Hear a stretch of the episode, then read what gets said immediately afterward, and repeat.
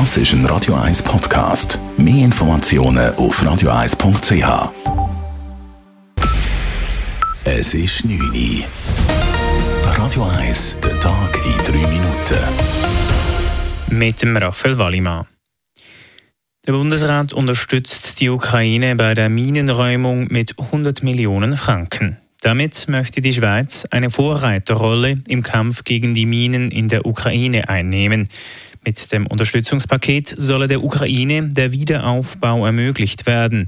Verteidigungsministerin Viola Amherd betonte heute vor den Medien die Dringlichkeit dieser Unterstützung. Die Ukraine gilt heute als eines der am stärksten verminten Länder der Welt. Gegen ein Drittel ihres Territoriums soll mit Minen und Sprengkörpern belastet sein. Die humanitäre Minenräumung ist deshalb von entscheidender Bedeutung für den Schutz der Zivilbevölkerung, den Zugang zu kritischen Infrastrukturen, den den Wiederaufbau und für die wirtschaftliche Entwicklung des Landes. Mit den 100 Millionen Franken soll in verschiedenen Bereichen Hilfe geleistet werden, unter anderem bei der konkreten Räumung von Minen, aber auch in der Ausbildung und der materiellen Unterstützung der aktiven Minenräumung. Derweil hat der Bundesrat für eine Strommangellage im kommenden Winter Maßnahmen konkretisiert.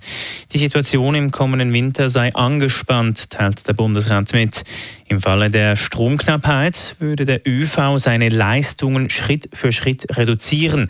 Zunächst würden kürzere Züge fahren oder der Güterverkehr eingeschränkt. Im schlimmsten Fall würden nur noch lebenswichtige Waren transportiert. Der Bundesrat schätzt die Lage aber als weniger ernst als vor einem Jahr ein. Das neue Taxigesetz im Kanton Zürich tritt Anfang nächsten Jahres in Kraft. Mit dem neuen Gesetz wird das Taxi- und Limousinenwesen auf Kantonsebene neu geregelt. Anbieterinnen und Anbietern von Taxidiensten brauchen deshalb künftig kantonale Taxibewilligungen. Allgemein gelten ab dem neuen Jahr einheitliche Qualitätsstandards für alle Taxis im Kanton, erklärt die zuständige Regierungsrätin Carmen Walker-Späh. Das heisst, alle müssen einen guten Leumund haben, alle müssen gut können Deutsch reden oder zum Beispiel, dass alle Taxis eine gleiche Lampe haben, äh, auch als, als Zürcher Taxi erkennbar sind. Zudem besteht für Limousinendienste wie zum Beispiel Uber neu eine Meldepflicht. Vor drei Jahren stimmte das Zürcher Stimmvolk dem Gesetz über den Personentransport zu. Das Gesetz wird nun umgesetzt, obwohl noch eine Beschwerde dagegen hängig ist. Allerdings richtet sich die Beschwerde gegen eine Detailbestimmung, die die Gesamtvorlage nicht beeinflusst. Nach der Ausstrahlung der Doc über Missbrauch an der christlichen Privatschule in Kaltbrunn äußert sich erstmals der Schokolatier Jörg Lederach in den Medien.